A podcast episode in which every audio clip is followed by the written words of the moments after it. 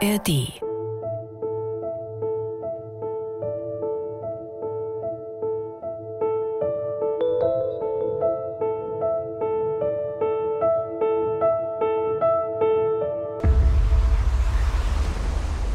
Bis zu 40 Grad heiße, vom endlosen Himmel brennende Sonne, meterhohe Wellen und das rettende Ufer einige tausend Kilometer entfernt. Ich nehme euch heute mit auf ein außergewöhnliches Abenteuer beim Ans Meer Podcast von Bremen 2 in der ARD Audiothek. Und zwar zum härtesten Ruderrennen der Welt. Herzlich willkommen zur Atlantic Challenge quer über den Atlantischen Ozean. Es geht 5252 Kilometer von La Gomera auf den Kanaren nach Antigua in der Karibik. Mit ihrer puren Muskelkraft ist genau diese Strecke Mutterseelen allein als erste Schweizerin Gabi Schenkel gerudert, obwohl ihr Tage- und Wochenlang speiübel ist, das erste Ruder schon nach fünf Stunden bricht, die Einsamkeit manchmal kaum zu ertragen ist und das Meer sie immer wieder herausfordert. Ich bin gekentert, also die, das kam da so eine Monster-Geisterwelle von der Seite und hat mein Boot der Längsachse nach gedreht. Und wenn ich da nicht angemacht gewesen wäre, ja, dann auf Wiederschauen. Weil wenn du über Bord gehst und nicht angemacht bist, dann, dann ist vorüber, das vorbei. Da kann man dich nicht mehr retten. Doch, da sind auch diese einzigartigen Momente in den 74 Tagen, 23 Stunden und 56 Minuten auf dem Atlantik. Sternenhimmel, die ganz ohne Lichtverschmutzung einem den Atem rauben und natürlich diese einzigartigen Begegnungen mit Meeresbewohnern auf offener See. Als ich so im Morgengrauen am Rudern war, habe ich plötzlich gemerkt, ich habe Begleitung. Ich hatte auf der einen Seite zwei, auf der anderen Seite fünf Delfine, die alle in Synchron rausgekommen sind und wieder abgetaucht sind auf der Höhe meiner Ruder. Und wo ich wusste, ich ruder jetzt einfach im gleichen Rhythmus weiter, weil wir haben denselben Rhythmus. Und das Gefühl war, jetzt gehörst du dazu. Wie diese Zeit Gabis Leben verändert hat und wie sie es geschafft hat, diese Herausforderung zu bewältigen. Das wollen wir in dieser Folge von Ans Meer. Geschichten zwischen Wasser und Land herausfinden. Freut euch also auf Osteopathin, Coachin, Ultramarathonläuferin, Extremruderin und vor allem auf eine außergewöhnliche Frau. Freut euch auf Gabi Schenkel. Mein Name ist Katharina Gulaikow und los geht's. Ab ans Meer. Ein herzliches Moin bzw. Grüße würde wahrscheinlich besser passen. Nach Zürich zu Gabi Schenkel. Hallo. Hallo, Grüezi. Grüezi, ja, es muss besser klingen. Ne? Ich arbeite noch dran. Das ist Grüezi, das geht auch. Okay. Ich verstehe es. Okay, danke. Ich habe in Vorbereitung, das war auch, als wir das erste Mal miteinander gesprochen haben, äh, du bist so motivierend für mich, dass ich auf meine Rudermaschine zu Hause steige, heute früh auch. Und da wurde mir nochmal bewusst, juhu, Läppische sechs Kilometer bin ich gerudert. Das ist für dich natürlich, sagen wir mal, da wirst du gerade warm. Aber auch da merkte ich schon, das ist einfach so wahnsinnig körperlich anstrengend. Als du auf diese Riesentour gegangen bist, 5252 Kilometer, wann hast denn du da das erste Mal gedacht, oh Mensch, das war echt eine Schnapsidee? Nie, weil ich wusste ja genau, von wo bis wo ich da rudern mhm. werde. Und ich komme dann an, wenn ich ankomme und ich, ich wusste, worauf ich mich einlasse, dass es hart wird. Ich wusste ja nicht, was alles passieren würde, aber dass Dinge passieren würde, das, das war mir bewusst. Und ich glaube, mit dem befasst man sich in der Vorbereitung und da weiß man, man braucht eine gewisse Offenheit, dass Unvorhergesehenes oder Spontanes passieren kann, das man noch nie gesehen hat, dass man sozusagen ins kalte Wasser geworfen wird. Du hast ja richtig so eine Liste zusammengestellt vorher mit Dingen, die passieren könnte, um zu gucken, wie du dann reagierst. Hast du das genauso gemacht? Nein, also ich habe das gemacht, um auch ein bisschen meinen Kopf zu beruhigen, mhm. dass ich mir diese Szenarien durchgedacht habe. Und ich würde mal sagen, das ist auf dem Atlantik wie auch im richtigen Leben sehr hilfreich, wenn man einen Plan macht. Okay, ich habe dieses Unterfangen, ich habe diesen Plan, ich mache das jetzt. Was kann alles passieren? Also, wenn einer eine Reise tut, es könnte regnen. Okay, was mache ich dann? Ja, dann ziehe ich meine Regenjacke an. Okay, was, wenn meine Regenjacke ein Loch hat? Dann habe ich noch einen Schirm dabei. Okay, gut. Und so habe ich mir für jede Eventualität einen Lösungsansatz hingeschrieben und eine, eine Backup-Lösung vom Backup-Plan. Und so wusste ich, ich habe für alles eine Lösung. Was dann aber passiert ist, ist, ich habe dann eine Kombination der Lösungsansätze daraus zusammengestellt. Also ich habe dann nicht genau nach Skript gearbeitet, sondern ich habe dann was zusammengestellt, das im Moment richtig war, weil ich konnte ja das Ganze nicht üben. Ich konnte ja nicht üben, was da alles passiert. Ich wusste, das kann passieren, aber ich habe das noch nie erlebt. Also in der Situation ist man dann im Jetzt und dann wird dann neu betrachtet, ja, was passt jetzt am besten? Man merkt schon, du durchdenkst Dinge, bevor du sie tust, bist aber ja eigentlich gar keine Frau des Meeres, sondern der Berge. Wir haben schon gesagt, ab in die Schweiz mit dir, bist in Zürich geboren, in Solothurn aufgewachsen, jetzt wieder in der Nähe von Zürich auf dem Land zu Hause und eigentlich bist du Läuferin, bist mehrere Ultramarathons gelaufen mit einer Länge bis zu, und da werden manche wieder einen schnelleren Herzschlag kriegen, 180 Kilometern. Jetzt aufs Meer. Wie bist du auf die Idee gekommen, das Meer mal als Herausforderung zu testen? Ja gut, ich glaube, wir sind ja auch, wenn ich in den Bergen sozusagen zu Hause bin, sind wir mit, sind wir trotzdem mit dem Meer verbunden, auch als Binnenland, weil alle die Flüsse, die Quellen, äh, viele Quellen sind ja bei uns und die, die haben eine Verbindung zum Meer und ich sehe auch das Meer als ein ganzer Körper. Und von dem her fand ich das jetzt nicht so einen großen Sprung. Ähm, zumal aus der Schweiz kommt man sehr, sehr schnell ans Meer in Italien. Und ich mhm. habe oft meine Ferien am Mittelmeer verbracht und liebe, liebe das Meer, liebe die, die Wellen, die Geräusche, die das Meer macht. Und fand das ein bisschen, der Gedanke auch ein bisschen romantisch, das kann ich sagen. Ich hatte also von vornherein keine Angst vor dem Meer. Es ist ein Teil von unserer Lebensgrundlage und betrachte ich auch weiterhin so und habe mir da gar nicht so viele Gedanken gemacht, wieso jetzt das Meer. Ich habe einfach darüber gelesen und fand das noch eine coole Idee und Thema Angst oder, oder wieso, dann das, das kam gar nicht auf, sondern es ist einfach eine andere Form der Betätigung, der, des Abenteuers oder der Herausforderung und der wollte ich mir stellen. Jetzt warst du knapp 75 Tage auf dem Meer. Wie hat sich deine Beziehung zum Meer in dieser Zeit verändert? Ist noch viel tiefer geworden und ähm, viel näher. Also ich kann jetzt ein kleines Video auf den sozialen Medien oder YouTube schauen und sehe Wellen und fühle mich direkt wieder auf dem Meer. Also ich bin viel mehr verbunden mit dem Wasser jetzt, als ich vorhin war. Aber auch vorhin war mir klar, wir sind mit dem Meer verbunden. Mhm. Ähm, auf ganz, ganz viele verschiedene Arten und Weisen. Also Wellenbewegungen, da kann, dann denke ich spontan an den Herzschlag, wenn man dann einen Monitor anschaut, das sind ja auch Wellenbewegungen oder auch im Radio die Frequenzen, das ist, da sehe sehe ich überall Parallelen, die uns im Alltag begleiten. Also das Meer ist für mich eigentlich omnipräsent. Wie fühlt sich das Meer an, wenn du tausende Kilometer vom Festland entfernt bist? Fühlt es sich anders an weiter draußen? Ja, definitiv, weil das, und das sind ganz viele Menschen haben, wenn ich, wenn sie das hören, ich bin auf dem Atlantik gewesen oder über den Atlantik gerudert, dann sehen Sie das Meer mit den großen Wellenbrechern am Strand. Und das ist ja natürlich nicht nur so, sondern es hat auch sehr viele Wellen, die gar nie brechen. Und es gibt dann einfach eine Wellenbewegung. Dann, dann ist man einfach auf dem Wasser und nicht in den brechenden Wellen drin. Also das hat was weniger Bedrohliches, würde ich jetzt mal sagen. Und ich fühle mich, also ich fühle mich auch weniger bedroht da draußen. Und lustigerweise habe ich die Tiefe des Meeres nie so in dem in dem Sinn bedrohlich, also etwas Bedrohliches wahrgenommen, weil ich empfand mich auf dem Wasser wie in einer Landschaft. Also ich habe auch immer das Wasser als wie eine Landschaft angeschaut. Manchmal gab es da große, so große, große Wellen, die ein bisschen wie Hügel ausgeschaut haben. Und da habe ich mir vorgestellt, wenn jetzt da oben noch Zypressen stehen würden, dann sähe das aus wie in der Toskana. Oder dann eine Steinwüste mit ganz vielen kleinen mühsamen Wellen, die dann halt immer wieder mich nass gespritzt haben. Und da habe ich mich dann in der Steinwüste gesehen. Und je länger ich da draußen war, desto mehr wurde ich auch Teil vom Wasser, weil wir sind ja über 70 Prozent aus Wasser gemacht. Und die, die Absenz von anderen Menschen oder auch der Kontakt zu anderen Menschen hat hat mich dann dazu geführt, dass ich man, manchmal mich gefragt habe, ja, wo höre ich denn auf und wo beginnt das Wer? Und da, da merkt man so, man wird, man ist ja wirklich eins mit allem.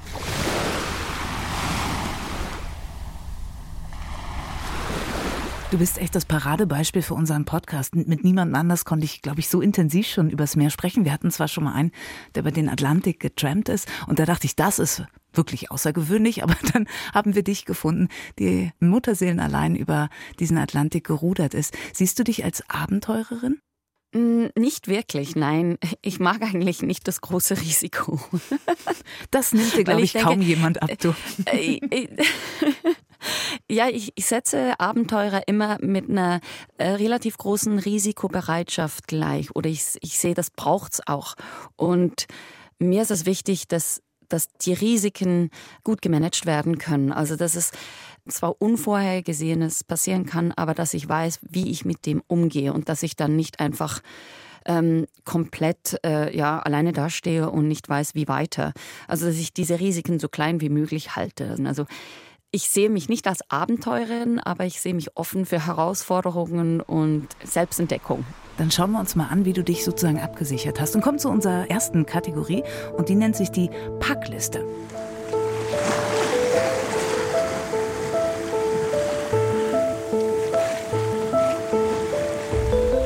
Normalerweise frage ich ja immer, was würdest du mitnehmen auf deine Reise an oder ins Meer? Bei dir müssen wir, glaube ich, unbedingt anschauen, mit welchem Boot bist du unterwegs, weil das werden sich jetzt, glaube ich, viele Hörerinnen und Hörer fragen. Was ist denn das für ein Spezialruderboot, mit dem man 75 Tage allein auf dem Meer rudern kann und das Ganze auch noch überlebt und einem nicht zwingend etwas passiert. Du hast dir ein extra Boot anfertigen lassen. Wie sah das aus? Genau. Das ist eine Aluminiumkonstruktion 7,40 Meter lang, 1,80 Meter breit, hat ein Leergewicht von 625 Kilo und gepackt beim Losfahren war es eine knappe Tonne. Das ist wichtig, und, um gut auf äh, dem Wasser auch zu liegen? Ja, ich glaube, das ist auch, das hat mit der Architektur, ähm, mit dem Design des Bootes zu tun. Also es ist, wenn man das hört, eben 625 Kilo Leergewicht und, und dann sieht man ein Foto von mir und meint, ja, und wie hat die das hingekriegt, dieses Boot überhaupt zu bewegen? Es liegt sehr, sehr gut auf dem Wasser. Also es hat sieben separate einzelne Luftkammern, die das halt einfach sehr stabil machen. Also es, es, bewegt sich sehr schnell nach links und rechts. Es ist sehr mobil. Aber wenn es zum Beispiel umkippt, es sich um die Längsachse dreht, dann richtet es sich ganz, ganz, ganz, ganz schnell wieder von selbst auf. Es ist so gebaut. Es hat also vorne und hinten zwei Kabinen, ich sage jetzt mal Passagierkabinen. Ich habe in, in, der hinteren geschlafen, da ist auch die ganze Technik drin. Da hat es ein Funkgerät mit einer leider Reichweite von nur 10 Kilometern, weil die Antenne ist ja nicht wie auf einem großen Tanker so weit oben mit einem Radius, der weit ähm, greift mit einem Plotter GPS, ich habe zwei Kompass, ich hatte einen Autopiloten.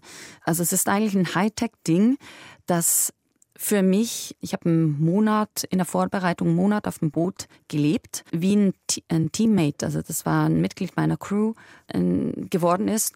Und, und ich habe sie auch dann ein bisschen personifiziert, die Miss Universe. Also der Name war Miss Universe.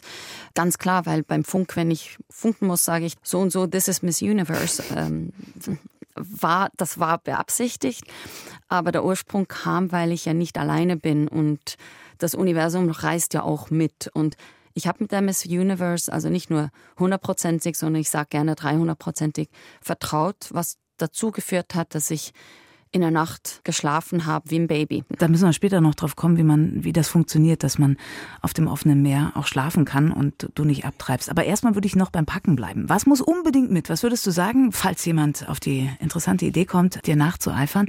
Was empfiehlst du mitzunehmen? Es gibt natürlich eine Liste von Dingen, die absolut mit müssen. Und das wurde auf einer Liste ähm, vermerkt von der Organisation. Ich habe das ja durch eine Organisation gemacht, die mir da sozusagen vorgeschrieben haben, was aufs Boot muss. Von den Dingen, ich würde jetzt mal sagen, das sind einfach überlebensnotwendige Sachen. Von den Dingen, die man nicht mitnehmen muss, aber die ich empfehle, sind definitiv genügend Ersatzladegeräte für Lautsprecher und Handy damit die Musik einfach immer, immer laufen kann. Besonders wenn man alleine ist, weil ähm, äh, Kommunikation ist ziemlich dürftig und man lernt so auch in anderen Sprachen singen. Habe ich auch gemacht. Überraschungsnahrungsmittel, also Süßigkeiten, die man sonst vielleicht nicht zu sich nimmt. Also ich liebe Schokolade und habe gewusst, Schokolade schmilzt, also kann ich da nicht bis zum Ende immer Schokolade essen. Habe dann so die sauren Dinge da, so saure Tröte heißen, hießen die, mitgenommen und das esse ich hier an Land nie, aber ich habe die geliebt. War das Belohnung gedacht, dann für dich? Ja, total, weil es fehlt ja an frischen, kühlen Getränken beispielsweise und manchmal möchte man sich auch belohnen oder man hat einfach das Bedürfnis nach Frische im Mund. Und durch diese sauren Dinge mit einem Fruchtgeschmack kann man sich dann einbilden, man, man nimmt da gerade so eine, eine Limo oder äh, ein Eis zu sich und dann gießt man noch einen Schluck Wasser nach und dann hat man noch dieses, dieses flüssige Gefühl im Mund. Und das hilft schon. Das sind so die kleinen Geschenke, die kleinen Belohnungen. Man hat wirklich dann teilweise gar nichts da draußen und man freut sich an den so kleinen Dingen. Das würde ich sagen, das würde ich unbedingt mitnehmen. Was das Leben sonst noch einfacher macht, sind Dinge, die die persönliche Körperhygiene vereinfachen. Also genügend Alkohol, um die Haut auszutrocknen, aber auch pflegende Cremes. Ich habe jetzt schnell trocknende Tücher mitgenommen, auf die ich mich setzen konnte und die ich alle halbe Stunde gewechselt habe, dass ich immer auf dem Trockenen sitze. Sonst wirst weil, du wund, oder? Genau, ja. genau. Also das, du hast gesagt, du bist äh, auf der Rudermaschine gesessen. Du mhm. weißt, wie du nach sechs Kilometer schon ja. ähm, dein Hinterteil leicht feucht ist. Mhm. Und jetzt kannst du dir vorstellen, jeden Tag 12, 14 mhm. Stunden von dem äh, möchtest du dir lieber nicht vorstellen, was da passiert. Und das würde ich jedem empfehlen, weil die, die es nicht gemacht haben, haben teilweise schwierigere Situationen dann gehabt. Ja, das kann ich mir vorstellen, das wird unangenehm. Ich würde auf die Musik nochmal zurückkommen, weil mhm. du hast auch erzählt und in deinem Buch, auf das wir später noch zu sprechen kommen, geschrieben, dass die Musik eine enorme Bedeutung für dich hat. Und deine Neffen haben dir auch mhm. Playlisten gemacht, du hast getanzt zwischendurch auf dem Boot. War es wirklich dieses, das gibt dir den Kontakt zur Außenwelt und die Motivation und den Antrieb oder was hat dir die Musik noch bedeutet? Ganz viel, also definitiv alles, was du gesagt hast, aber es war auch eine Ablenkung weil ich konnte mich auf den Song einlassen und mitsingen. Und ich bin halt eine, die sehr, sehr viele Songs kennt und sehr viele Songtexte auch mitsingen kann. Und die, die ich nicht kann, die höre ich dann so oft, dass ich sie dann auswendig kann. Und ich höre ja auch zu, was da gesungen wird, wenn ich die Sprache verstehe. es war ja nicht das erste Mal, dass ich Musik gehört habe auf dem, auf dem Wasser, sondern das haben bestimmt viele Menschen so, dass gewisse Lieder sie an Stationen im Leben erinnern. Und so habe ich extra die Playlists im Random-Modus gelassen, dass ich nicht wusste, welches Lied als nächstes kommt. Und da sind dann häufig auch Erinnerungen aufgekommen aus der Vergangenheit, die nicht nur angenehm waren, aber mir dann die Möglichkeit gegeben haben, mich damit auseinanderzusetzen und zu merken, okay, da habe ich noch ein ein Teil in meinem Leben, der noch nicht ganz angeguckt ist. Und das möchte ich, mit dem möchte ich mich dann irgendwann mal noch oder wieder oder noch definitiv das letzte Mal auseinandersetzen. Und dann manchmal, ich meine, wie viele Mariah Carey Songs nacheinander erträgt man? Also ich weiß, meine Schwester hat das hoch und runter gehört in meiner Jugend. Ich war irgendwann ziemlich gar im Gehirn, ja. Obwohl nichts gegen Mariah Carey, aber es braucht Abwechslung definitiv, da stimme ich dir Na, zu. Und manchmal ist sie einfach zu viel. Ja, das stimmt. Wenn ich dir was einpacken dürfte in deine Packliste und jetzt musst du mal sagen, sagen, ob du das im Nachhinein so akzeptieren würdest, wäre noch ein Ersatzruder. Einfach für die Sicherheit, weil du hattest zwei Ersatzruder dabei, aber das erste mhm. schon nach fünf Stunden gebrochen und das zweite irgendwann auch. Wann wurde es für dich da brenzlig? Hättest du gern noch ein drittes dabei gehabt? Nein. Weil? Und weil, das stimmt, das erste nach fünf Stunden, das hat mich geschockt. Da war ich ähm, total schon halb in Panik, aber das war halt einfach, weil die Wellen waren so groß. Ich, ich, ich wurde wirklich ins kalte Wasser geschmissen da beim Anfang. Das zweite war am 9. Januar, das war ein knapper Monat nach, nach Start. Und ich war noch nicht mal in der Hälfte. Und die Tatsache, dass das schon schon da, dass schon da ich mit den letzten beiden Rudern unterwegs war, war schon unangenehm. Aber wir haben mit meiner Crew an Land sofort überlegt, ja, was würde passieren, wenn das dritte kaputt geht.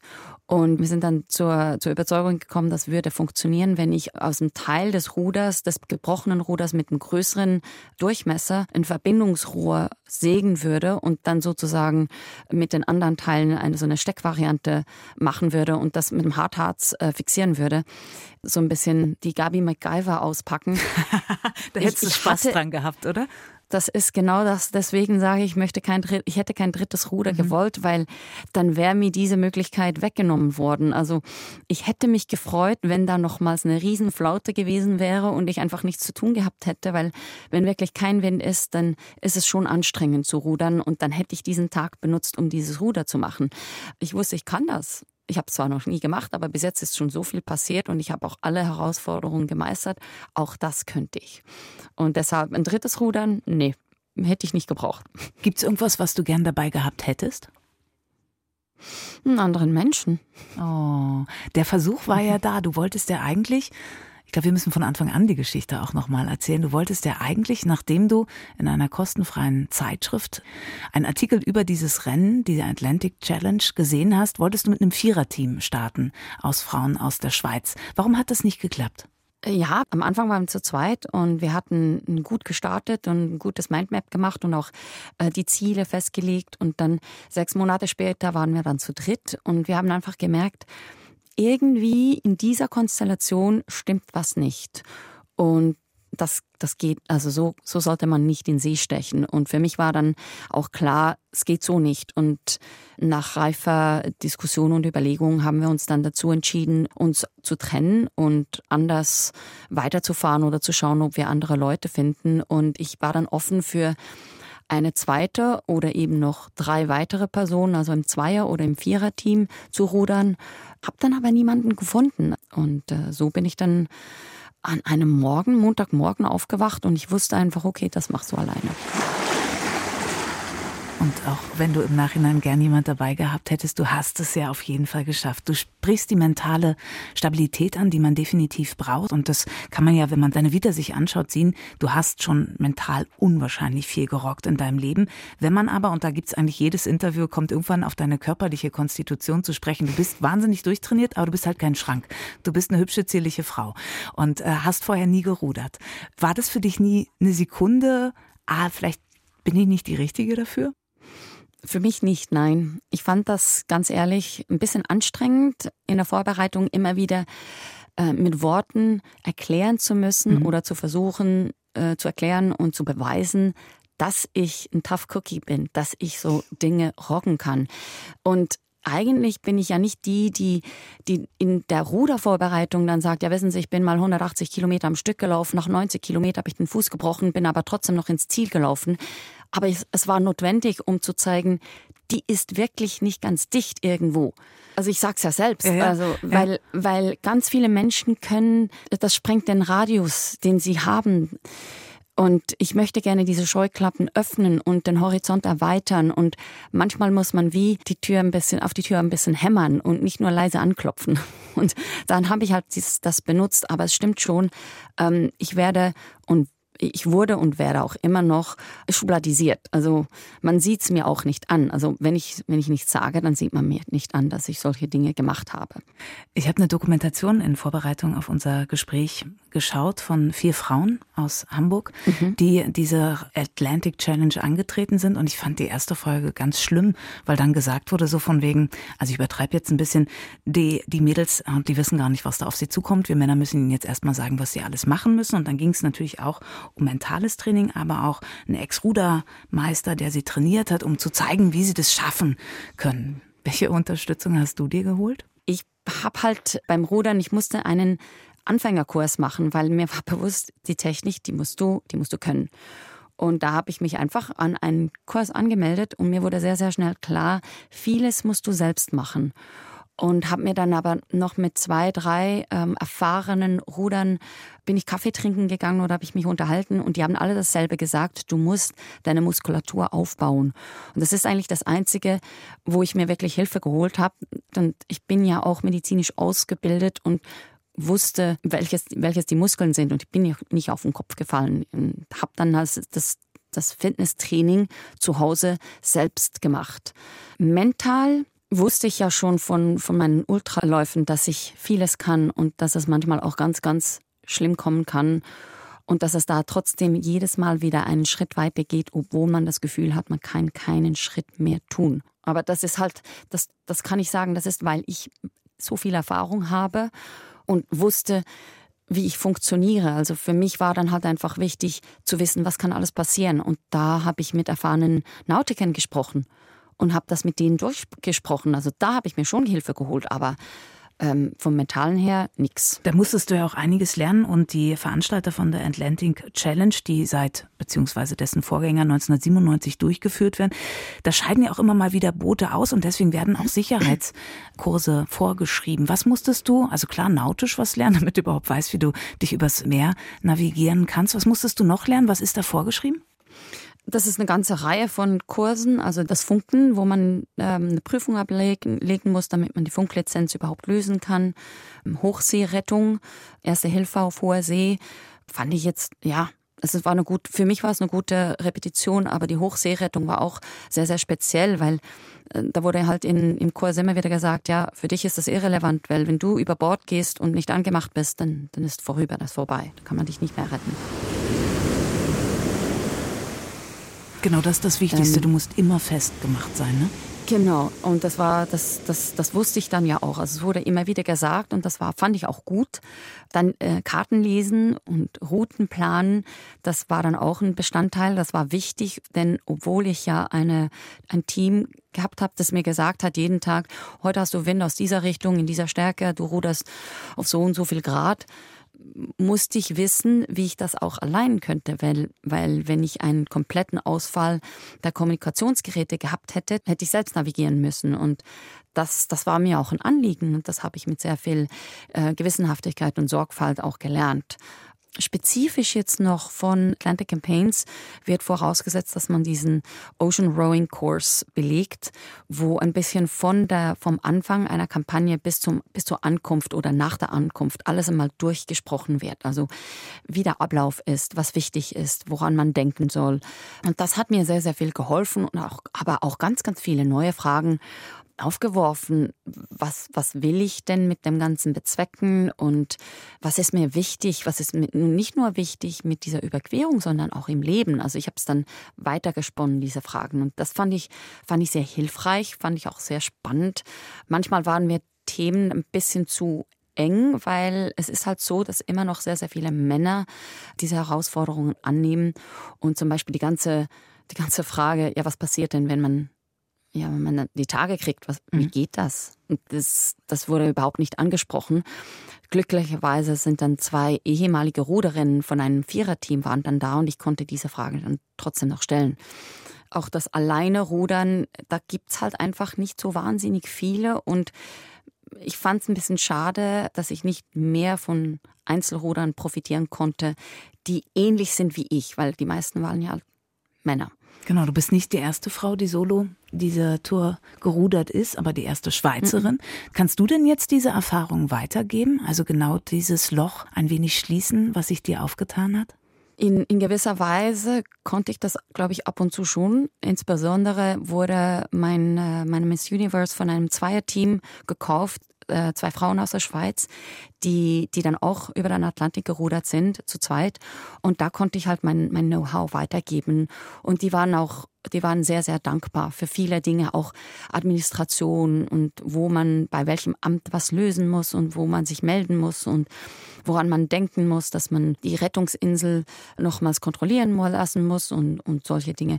Aber ich glaube, von der Erfahrung her, wie das ist, alleine und so, da macht jeder seine eigene Erfahrung. Ich pflege dann auch immer zu sagen, man kann das eine nicht mit dem anderen vergleichen. Man kann den gleichen Weg begehen, geografisch, aber man sieht andere Dinge, äh, man macht andere Erfahrungen, man hat andere Erfahrungen, die einem schon konditioniert haben. Und deshalb, Äpfel und Birnen sind Obst, aber ja, man kann es nicht, ver es sind halt Äpfel und Birnen, sind zwei total unterschiedliche Dinge.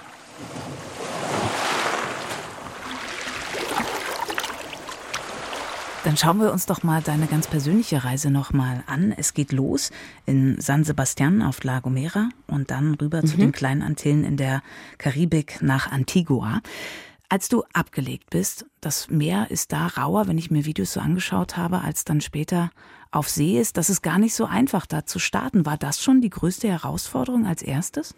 Nicht die größte, aber sie war sehr, sehr groß, ja. Das war, es war wirklich heftig, weil die Winde waren stark und die Wellen kamen von unterschiedlichen Richtungen, in, eigentlich in einer Größe, die ich die ich noch nie erlebt habe. Und mir wurde auch sofort schlecht, durch den Stress noch, noch intensiviert, weil Stress, das ist halt, wenn man gestresst ist, dann, dann kommt das noch heftiger. Und ich war so, so im Funktionieren und im Überlebensmodus da für Stunden. Das war schon sehr, sehr heftig, ja. Also es ist. Puh. Die Übelkeit, die du gerade angesprochen hast, die war ja nicht auf einmal wieder weg. Die blieb ja so lang, obwohl du versucht hast, sie zu bezwingen mit Pflastern hinterm Ohr gegen die Übelkeit. Wie erbarmungslos war gerade in Sachen Fischfutterproduktion, wie du es so gerne benennst, das Meer zu dir? Ja, hat mich, hat mich vieles gelehrt, äh, Neues entdecken lassen. Also es war schon sehr, sehr heftig. Es, es, es kam immer wieder durch die Hintertür und hat mich wieder überrascht. Also wenn ich mal das Gefühl gehabt habe, jetzt ist es vorbei und jetzt kann ich ein bisschen wie normal leben. Wenn ich mal kurz nicht den Horizont angeschaut habe, dann wurde mir wieder speiübel oder auch in der, dass ich in der Nacht nicht rudern kann, weil mein Auge sich nicht auf irgendetwas heften kann wie den Horizont, weil ich den ja nicht mehr gesehen habe, weil am Horizont keine Lichter mehr sind. Also beim Training habe ich ja dann immer Lichter gesehen am, am Strand oder wo auch immer, am, an Land. Und die sieht man dann halt einfach nicht. Und das ist schon, ja, das, das war schon speziell. Und die Fischfutterproduktion habe ich dann in der allerletzten Nacht nochmals rausgeholt. Also viele Wochen ging es dann sehr, sehr gut. Ich mhm. bin am, in der Nacht einfach am Schlafen gewesen und bin dem so aus, aus dem Weg gegangen, dass ich in der Nacht nicht gerudert bin. Aber die letzte Nacht, da hatte ich keine Wahl, weil sonst hätte ich keine Punktlandung gemacht. da habe ich dann in den sauren Apfel gebissen. Okay, da hast du es nochmal naja, rauslassen, rausgelassen, so kann genau, man es vielleicht alles sagen. Rausgelassen. Alles raus, ne? genau, gereinigt angekommen. Ähm, du hast gerade die Lichter an Land angesprochen. Als die das erste Mal oder verschwunden sind, was war das für ein Gefühl? Schön, sehr schön, sehr beruhigend, dass ich jetzt weg von diesen Inseln bin und sicher nicht nach Teneriffa geschoben werde, weil das war immer ein bisschen meine Angst, dass ich entweder nach Teneriffa oder nach El Hierro, ähm, die andere Insel, äh, angespült werde. Und ich wusste, jetzt bin ich da draußen und die Winde, die werden es schon richten mit der Strömung. Ich werde da, ich werde da rüberkommen und das, das Navigieren oder das Steuern, das, das kann ich übernehmen. Das, das kriege ich schon noch hin. Da kam eine gewisse Ruhe auf, kann ich sagen. Und auch ich habe dann gelernt, eben mit den verschiedenen Wellenbewegungen und Intensitäten umzugehen, um mich mit dem auseinanderzusetzen. Hatte ja auch keine Wahl. Ich war ja am Anfang auch noch krank und ähm, konnte nicht so viel rudern und habe sehr, sehr häufig aufs Meer rausgeschaut und fand das wunderschön. Und ich meine, die Nacht, das muss ich ja niemandem erzählen, das kann man sich vorstellen. Wenn keine Lichtverschmutzung da ist, ist der Sternenhimmel, also es ist das ist ein Himmelszelt, das ist äh, die Kuppel. Äh, da kann man sagen, this is my church. Also das ist, das ist unbeschreiblich, das ist wunderschön. Hast du gar nichts außer diese Kuppel, die Church um dich herum gehabt? Also war da nur das Meer und die Sterne? Ja, und, und einmal habe ich die Starlings gesehen und da musste ich da muss ich mich in, in die Wand kneifen, weil es hat wie eine Perlenkette, die sich bewegt im Himmel, hat es ausgesehen. Und ich, ich, ich, wusste nicht, was das ist. Ich mhm. habe erst im Nachhinein erfahren, dass, dass es diese Starlink-Kette ist, diese kleinen Satellitenketten. Das war das Einzige mit mitunter auch ab und zu habe ich einen Chat gesehen und auch gehört. Das war ganz spannend. Ich habe die auch gehört. Und, und die sind ja über dem Atlantik, sind die riesenweit weg. Aber ich habe die gehört und ich habe immer wieder gedacht, nie mehr auf einem Transatlantikflug werde ich mich beklagen, dass es so lange geht. Okay, ja, die, die, die Relation ändert sich. Das klingt ja genau. alles ganz romantisch, deswegen lass uns doch gleich mal noch romantischer werden. Wie sind Sonnenauf- und Sonnenuntergänge? Ja, wunderbar. Also, das ist es ist herrlich. Also denn so einen Aufgang habe ich jeweils in Stille genossen, weil es einfach so schön war, weil ich ja auch immer Richtung Osten geguckt habe. Man sitzt ja als Ruderer oder Ruderin verkehrt rum, nicht dahin, wo man geht, sondern dahin, wo man herkommt. Finde ich übrigens auch ganz eine schöne Metapher, weil manchmal, wenn es so richtig hart auf hart kommt, sagen viele, ja, schau nicht zurück, du, das, weil dahin gehst du nicht. Du gehst ja vorwärts, vorwärts schauen. Aber manchmal tut es auch eben auch gut, dahin scha zu schauen, wie oder zu schauen, wie weit man bereits gekommen ist und sich auf die Schulter zu klopfen und sagen, gut gemacht. Der Sonnenaufgang war dann halt so ein bisschen das ja, der wunderschöne Moment, den ich im Rudern genossen habe und den Sonnenuntergang, den habe ich immer mit dem Nachtessen zusammen genossen. Also ich, ich habe mir, das ist, war dann meine Routine. Ich habe vor Sonnenuntergang habe ich dann aufgehört äh, zu rudern, Körperhygiene geduscht, also ja, wenn man das sagen kann, mit 1,5 Liter Katzenwäsche ein bisschen betrieben. und dann ähm, das Nachtessen zubereitet und dann den Sonnenuntergang genossen. Lass mit uns, Musik natürlich. Natürlich mit Musik. Bloß der Cocktail in der Hand war nicht da, aber auf den hattest du ja auch gar keine Lust. Lass uns mal deinen Tagesablauf anschauen. Du bist zwölf bis 14 Stunden am Tag gerudert. Na, dann denke ich wieder an meine halbe Stunde, die läppische, die ich vorhin zurückgelegt habe. Wie haben sich diese Stunden aufgeteilt? Am Morgen um 4 Uhr hat der Wecker geklingelt und dann habe ich mich aufgesetzt und habe ähm, Frühstück zubereitet, weil das musste ja zehn Minuten ziehen, bis ich das essen konnte, so Porridge. Mhm. Und dann habe ich mit dem Satellitenmodem draußen, äh, bin ich zuerst äh, aufs Klo gegangen draußen und dann habe ich mit dem Satellitenmodem meine Nachrichten runtergeladen um zu sehen, ja, wie wird das Wetter, wie soll ich rudern, auch meine Befindlichkeit zurückgeschrieben, weil ich muss auch sagen, nach dem 19. Januar für die letzten fünf Wochen hatte ich keine Satellitentelefone mehr und nur noch, konnte nur noch mit dem Modem über kleine WhatsApp-Nachrichten mit dem Land kommunizieren.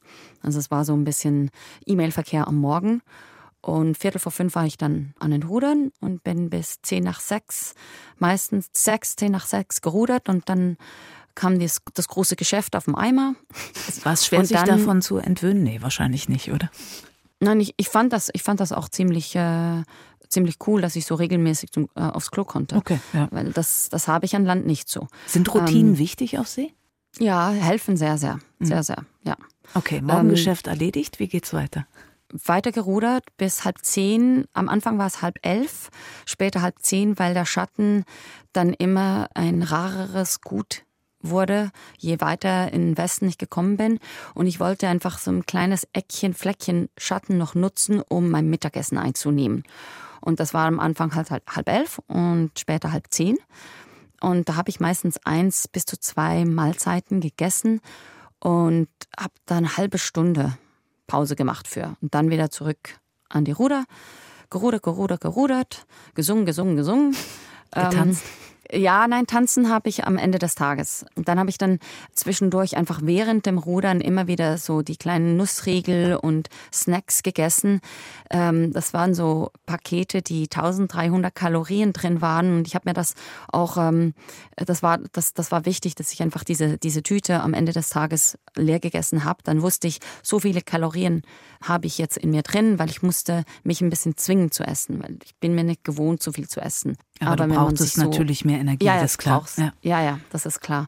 Und nachmittags habe ich dann meistens immer abwechslungsweise mal gewaschen, also Kleider gewaschen oder auch jeden Tag mal Wasser gemacht mit der Entsalzungsmaschine, die ich an Bord installiert hatte. Oder äh, die Solarpaneele geputzt, äh, vom Salzwasser befreit. Oder ich bin ich ins Wasser gegangen, um den Unterboden zu putzen. Also ich habe einfach so oder eben auch die, das Rolllager der Rollsitze auszutauschen, einfach so die Maintenance, die die Dinge, die einfach kontrolliert werden müssen, die Schrauben, dass die alle schön satt sitzen.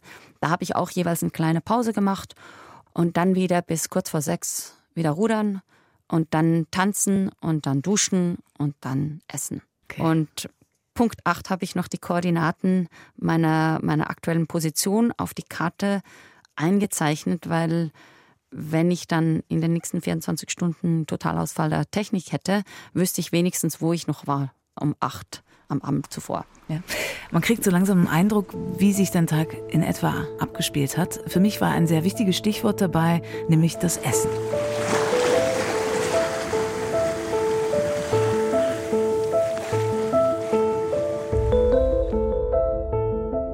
Und so kommen wir zu unserer nächsten Rubrik, wo ich immer nicht weiß, mm. ähm, was ihr an Essen mir so auftischt. Denn du hattest ja für die Zeit neun, für 90 Tage Essen an Bord. Mhm. Was war das? Man hört jetzt schon so ein bisschen raus, das ist ein bisschen wie Astronautennahrung oder was ist das, was du da dabei hattest, neben Süßigkeiten? Genau, das waren dehydrierte äh, Mahlzeiten, mhm. abgepackt, vakuumiert. Die habe ich fünf pro Tag zusammengeheftet. Also ich hätte fünf von denen essen müssen.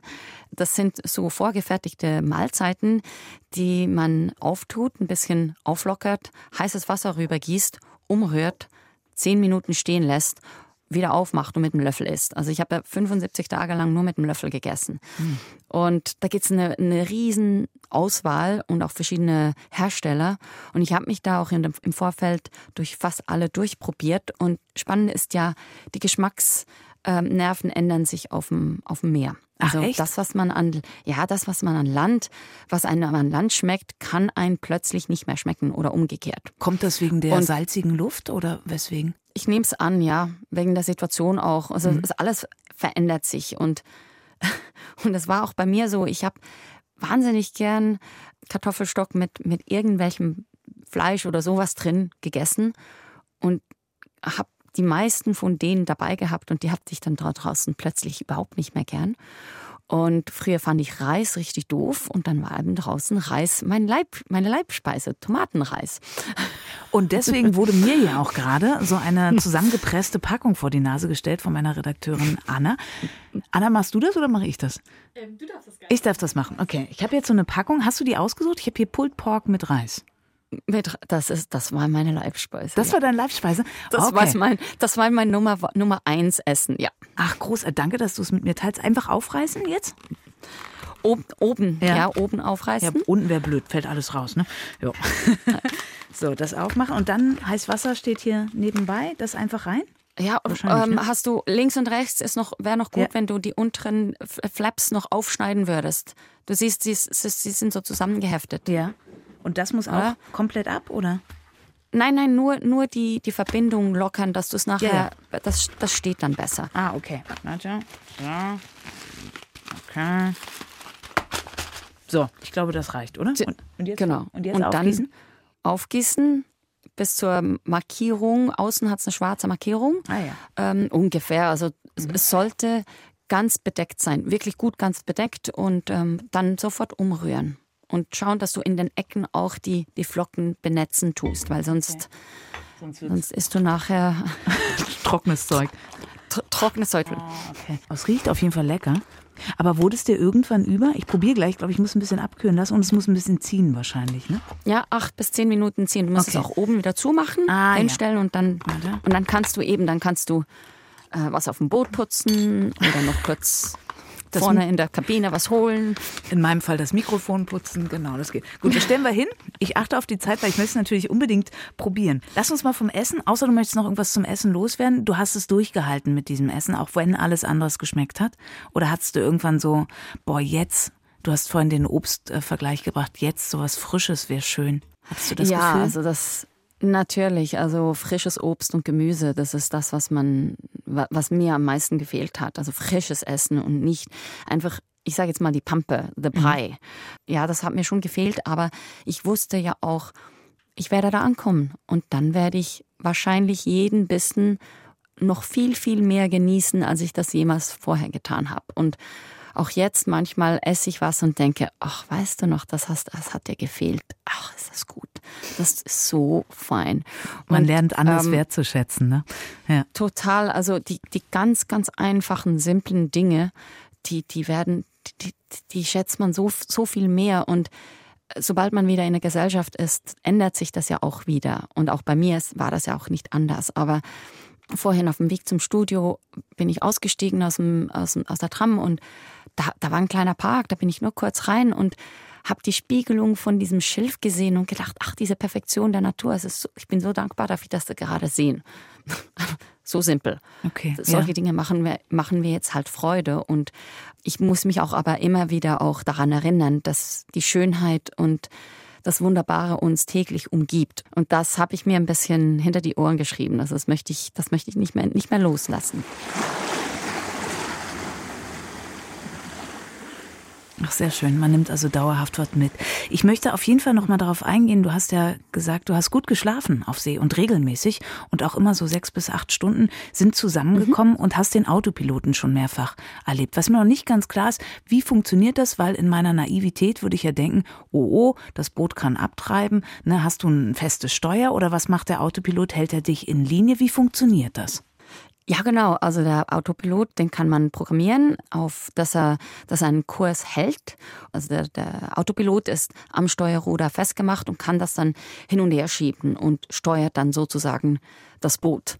Jetzt ist es aber so, dass das Ruderboot, wenn es, wenn ich nicht rudere, häufig nicht genügend Geschwindigkeit hat, um wirklich den Kurs zu halten und die Wellen dann so stark sein können, dass man vom Kurs abkommt. Und wenn man zu lange nicht auf Kurs ist, dann findet der Autopilot das nicht so lustig und geht auf Standby.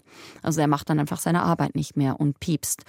Und meistens hat er nach zwei, drei Stunden, hat er dann gesagt, nee, du, mache ich nicht. Und dann habe ich einfach aufs Knöpfchen gedrückt und habe mich dann so treiben lassen, weil das ist eine Perspektivenfrage, eben das Abtreiben. Wenn man auf dem Computerbildschirm sieht, okay, das ist der Start, das ist das, das, das Ziel, auch wenn die abtreibt, dann kommt die ja nach Südamerika. Das ist mitten auf dem Atlantik nicht so schlimm, weil so wahnsinnig viel treibt man nicht ab. Und ob man jetzt 10 oder 15 oder auch 20 Kilometer südlicher oder nördlicher treibt, macht das keinen Unterschied. Da hat man noch genügend Zeit, wieder äh, den Kurs anzupassen. Und erst so gegen Ende, wenn man so, sage ich jetzt mal, in die Anfahrtsschneise kommt, wird es dann relevant. Und da ist es mir halt eben auch passiert. Da hatte ich keinen Autopiloten mehr und habe mit den Steuerseilen das Steuerruder so fixiert, dass ich ungefähr auf Kurs bleibe. Und kurz nach dem Schlafengehen bin ich in eine Gegenströmung geraten, die mich 37 Kilometer in Richtung Venezuela getrieben hat. Und das ist natürlich sicher auch schön dort, aber nicht dahin, wo ich hin wollte.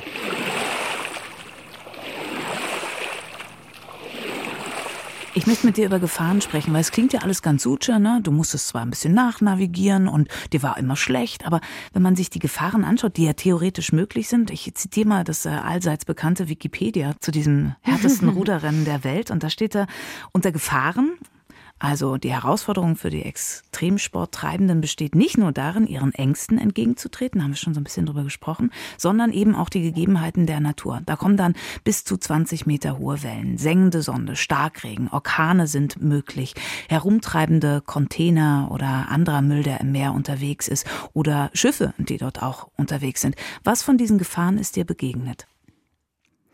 Relativ wenig. Also ich habe keinen Meter, ich habe kein Messband dabei gehabt. Ich wusste nicht, wie hoch die, hoch die Wellen sind. Sie waren teilweise sehr, sehr hoch. Definitiv. 20 Meter nicht, definitiv nicht, aber sie waren schon sehr hoch. Winde, ja, sehr stark. Schiffe, leider, muss ich sagen, nur sehr weit entfernt, weil je näher, desto eher hätte ich auch mit denen kommunizieren können und dann hätte ich direkt wie ein Gespräch führen können. Das hat mir auch ein bisschen gefehlt. Mhm. Container habe ich keinen einzigen gesehen. Müll habe ich gesehen, aber war zu weit weg. Ich konnte den nicht äh, rausfischen. Es gab Möglichkeiten, Angst zu haben, aber ich hatte keine in dem Sinn Angst, weil ich habe mir immer gesagt, Angst ist ein Konstrukt des Kopfes und der Angst lähmt. Und eine Lähmung alleine auf dem Ruderboot auf dem Atlantik ist nicht so eine gute Idee, weil je länger die Lähmung da ist, desto intensiver wird der Druck, dass man wieder in die Bewegung kommt. Und dann kann es in die Panik reinfallen und dann kommt eine, eine irrationale, wirre Bewegung und das ist noch schlechter allein auf dem Ruderboot. Also von der Angst her hatte ich keine.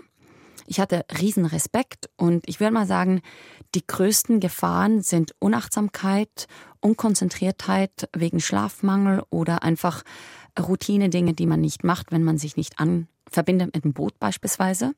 Also wenn man vom Boot fällt, dann ist das ja das sozusagen das Todesurteil, wenn man nicht angemacht ist. Und natürlich, und das haben auch viele Leute auch Angst davor, und das ist mir auch passiert, ich bin gekentert. Also die, das kam da so eine Monster-Geisterwelle von der Seite und hat mein Boot der Längsachse nach gedreht. Und wenn ich da nicht angemacht gewesen wäre, ja dann auf Wiederschauen. Dann wäre ich heute nicht hier, würden wir nicht sprechen.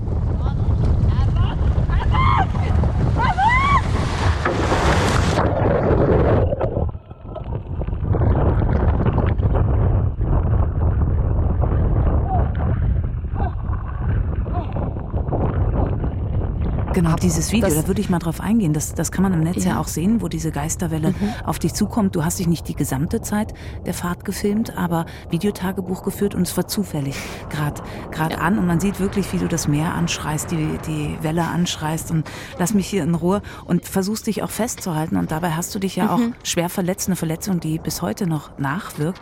Dir ist die lange Bizepssehne abgerissen und alle, die mhm. jetzt irgendwas schon mal mit einer Schulter oder was anderes haben, werden sagen, au, aber du bist einfach weiter gerudert, ne?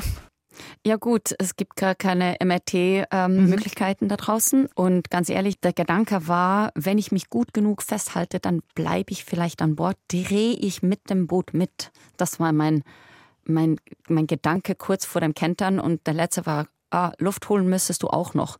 Ich kann mich aber nicht erinnern, dass ich noch tief Luft geholt habe, weil äh, als ich im Wasser war, war ich wie nicht im Körper. Also ich habe nicht, habe das Wasser nicht wahrgenommen, die Nässe, die Kälte, Wärme. Ich habe nichts wahrgenommen von den Elementen.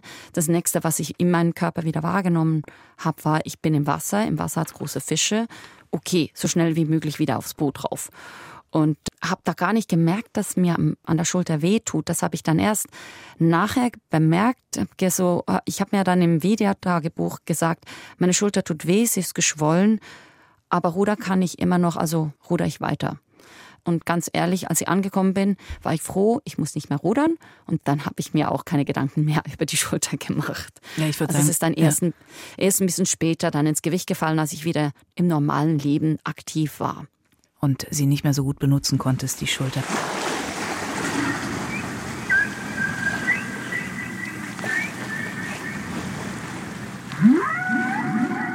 Gerade genau. Fische im Wasser angesprochen.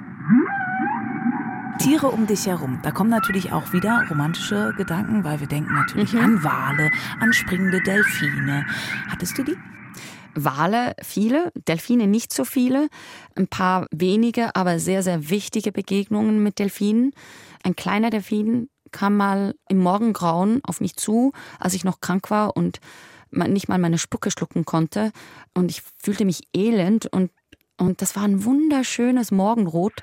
Und da kam dieser kleine Delfin angehüpft oder gesprungen. Und wie wenn er sagen wollte, es ist so ein schöner Morgen, komm, wir gehen bisschen spielen, kommst du mit? Und, und das hat mir so wie die Perspektive im Moment geändert. Es ist nicht alles nur Scheiße.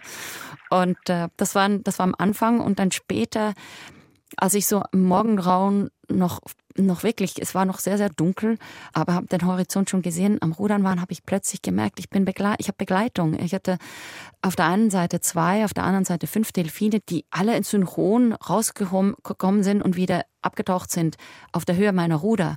Und ich, hab, wo ich wusste, ich, ich ruder jetzt einfach im gleichen Rhythmus weiter, weil wir haben denselben Rhythmus. Und das Gefühl war, jetzt gehörst du dazu. Also die Delfine waren sehr, sehr selten, aber sie waren in wichtigen Momenten da. Den ersten Wal, als ich den gesehen habe, war ich total aus dem Häuschen, 50 Meter weit weg. Oh, da war ein Wal. Nächstes Mal, 20 Meter weg, da ist ein Wal. Und dann habe ich mich gefreut, ob er vielleicht, wo, wo er das nächste Mal auftauchen wird. Und das nächste, was ich gesehen habe, habe ich runtergeguckt auf aufs Deck und ich habe links vom Deck im Wasser und rechts vom Deck im Wasser Wal gesehen, denselben. Und da wusste ich, der ist direkt unter mir und der ist so lang, dass, dass ich den links und rechts von mir sehe. Und mein Boot ist 1,80 Meter breit. Wow. Ja. Holy shit. Ja. Oh Mann. Und, und da hatte ich kurz mal kurz so, habe ich mich erschrocken und es war so lustig, weil, ich habe das Gefühl gehabt, der Wal, der spürt mein, mein Einatmen und fand so, was ist los? Ich, ich wollte dich, oh, habe ich dich erschreckt? Ich wollte dich nicht erschrecken. Ah, dann gehe ich wieder noch ein bisschen weiter weg und komme nochmals in 30 Meter Entfernung auch rauf. Hast du das, das Gefühl war meine erste Wahlbegegnung. Ja, krass. Hast du das Gefühl gehabt, du gehörst irgendwie zu mehr Gängen jetzt dazu? Nach einer Weile? Ja, ja ne? doch schon. Ja, doch klingt schon, so. Ja. Auf jeden Fall. Ja, ja.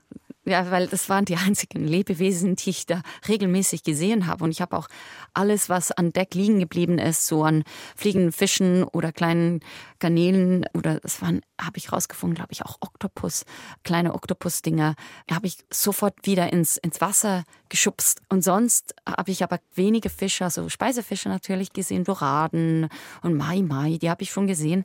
Die krassen Dinge wie Haie habe ich nicht gesehen. Zum Bin Glück. ich aber auch nicht unglücklich drüber. Ja, ne? ja genau. Du hast auch ja. noch einen Vogel als Freund gehabt, aber das kann man nachlesen ja. in deinem Buch Solo auf See. Eine Frau rudert über mhm. den Atlantik und entdeckt die Kraft der Einsamkeit, weil ich möchte mit dir, und auch wenn unser Podcast lang ist, müssen wir doch so ein bisschen auf die Zeit achten, noch dazu mhm. kommen, was diese Reise mit dir gemacht hat. Das haben wir zum Teil schon gehört und wie das Ankommen mhm. war.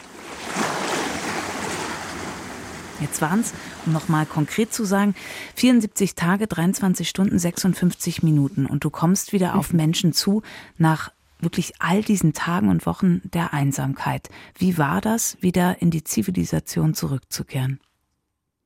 Es war sehr anstrengend. Es war mhm. einerseits schön, weil ich habe mich ja nach Nähe, nach physischem Kontakt auch äh, gesehnt. Aber es waren viel zu viele Leute, als ich da angekommen bin. Also es war eine, insgesamt zwar eine Überreizung der Sinne. Auch wenn ich mich riesig gefreut habe und immer mal wieder auch das Ankunftsvideo anschaue. Ich bin da nach der Überquerung der unsichtbaren Ziellinie bin ich zum Dock gesch geschoben worden vom Beiboot und da haben alle Superjachten ihre, ihre Signalhörner laut angemacht und, und ich habe gedacht, bin ich denen im Weg? Und die haben gesagt, nee, nee, die heißen dich willkommen. Und, und, und das war wie viel zu viel. Auch so viele Menschen, ich konnte es gar nicht, meine Wahrnehmung war auf so kleine Details und auf, so kleine Dinge äh, fokussiert gewesen, da konnte ich so viel auf einmal gar nicht wirklich wahrnehmen. Und ich habe das gar nicht wirklich alles mitgeschnitten, was da alles passiert ist.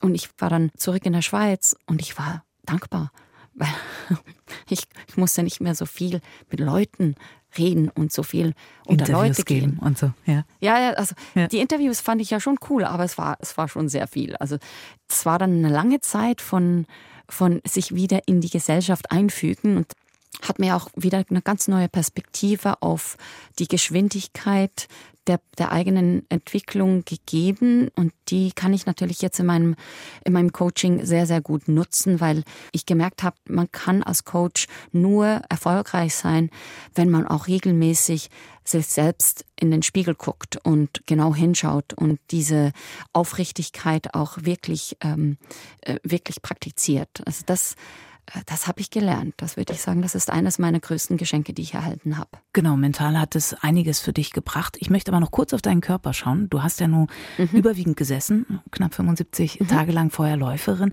Wie ging es deinen Beinen und deinem Körper nach dieser Strapaze? Ich hatte drei Monate gegessen wie ein Mähdrescher und kein Gramm zugenommen. Das war herausfordernd. Also ich habe wirklich noch nie so viel gegessen in meinem Leben und einfach nichts zugenommen und von einem Tag auf den anderen in einer Woche sieben Kilo draufgepackt. Also es war wie wenn mein Körper gemerkt hat, ach, da gibt's jetzt wirklich viel, viel mehr Essen. Aber die nächste Hungersnot kommt oder der nächste Atlantik kommt bestimmt. Jetzt müssen wir, jetzt müssen wir, jetzt müssen wir Reserve anbauen. Das war's dann und mit dem Sixpack, dem hart erarbeiteten? Huh?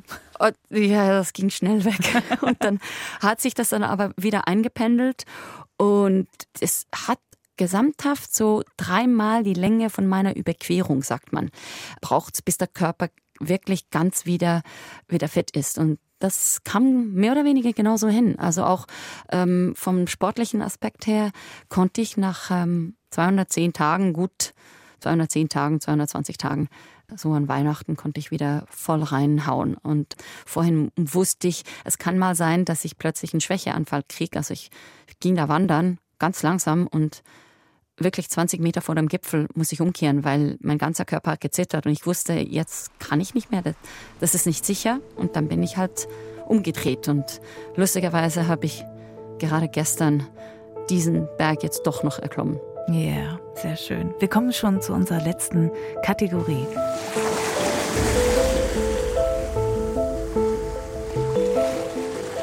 Und mhm. auch wenn du es im Prinzip schon gesagt hast, das ist das Souvenir. Das Souvenir heißt, was nimmst du mit mhm. von deiner Reise? Und ich höre ganz viel mentale Stärke zusätzlich, auch für deinen Beruf als Coachin kannst du ganz viel Menschen weitergeben. Aber mich würde interessieren, wie sich deine Beziehung zu Meer nochmal verändert hat. Nimmst du, also du hast es ja schon so ein bisschen gesagt vorhin, du nimmst das äh, mehr anders wahr und du hast Erinnerungen, die dann zurückkommen. Aber was hast du über das Meer gelernt, was du vorher nicht wusstest?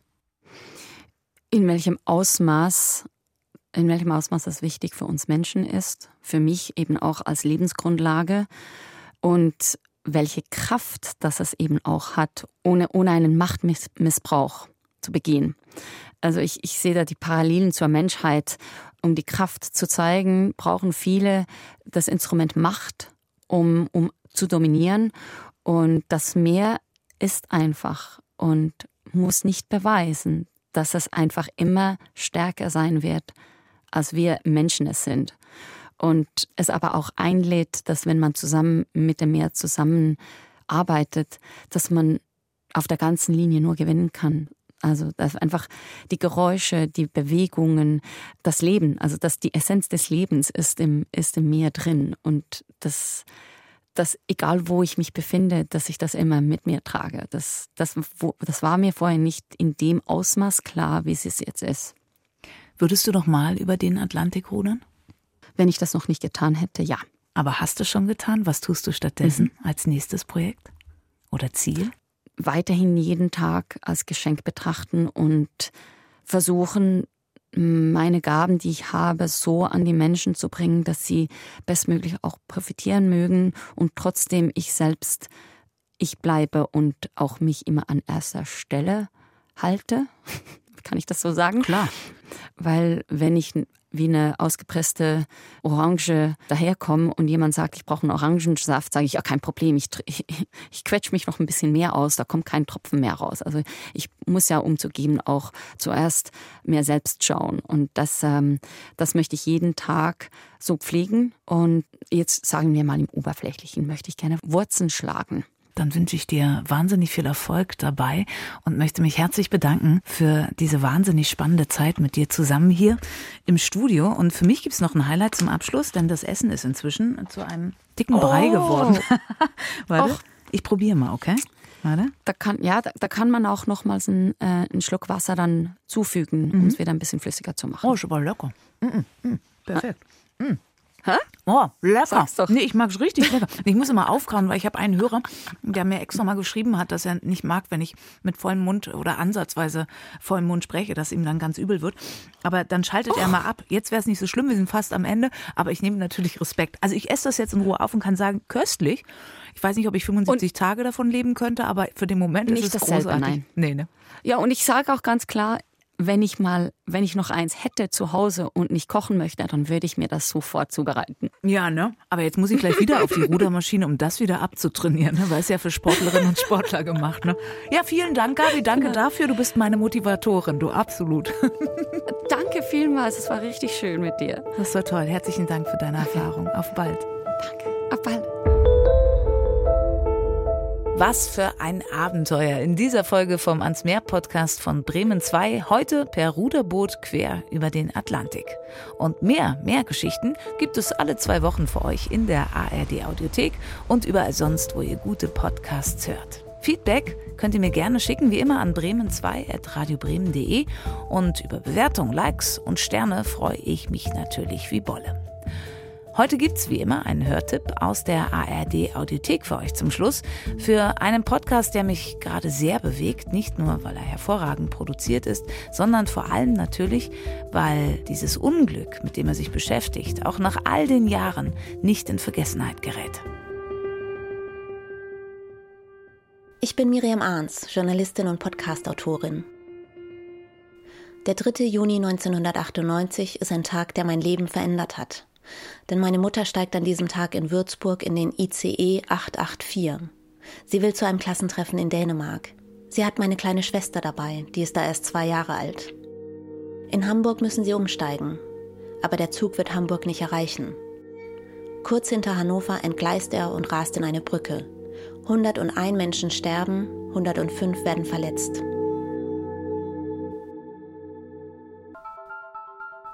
In diesem Podcast frage ich mich, was genau ist am 3. Juni 1998 passiert? Im Zug und in dem kleinen Ort Eschede, dessen Anwohner spontan zu Notfallhelfern geworden sind. Wer ist für den Unfall verantwortlich? Wie geht es anderen Hinterbliebenen und Überlebenden? Und inwiefern beeinflusst dieser Tag, diese wenigen Sekunden an einem warmen Junimorgen vor 25 Jahren, noch heute das Leben der vielen Menschen, die von dem Unglück betroffen sind? Darum geht es in diesem Podcast. Eschede, 25 Jahre danach. Zuhören in der ARD Audiothek und da findet ihr uns natürlich auch. Mein Name ist Katharina Gulaikow. Es wird Zeit, Tschüss zu sagen. Danke an euch fürs Hören und danke natürlich auch dieses Mal an meine Redakteurin Anna-Maria Stock und das ganze Team von Bremen 2. Ich freue mich schon aufs nächste Mal. Dann nehme ich euch mit nach New York. Das liegt nämlich genau am Meer. Denken oft viele gar nicht dran. Macht's gut, bis bald.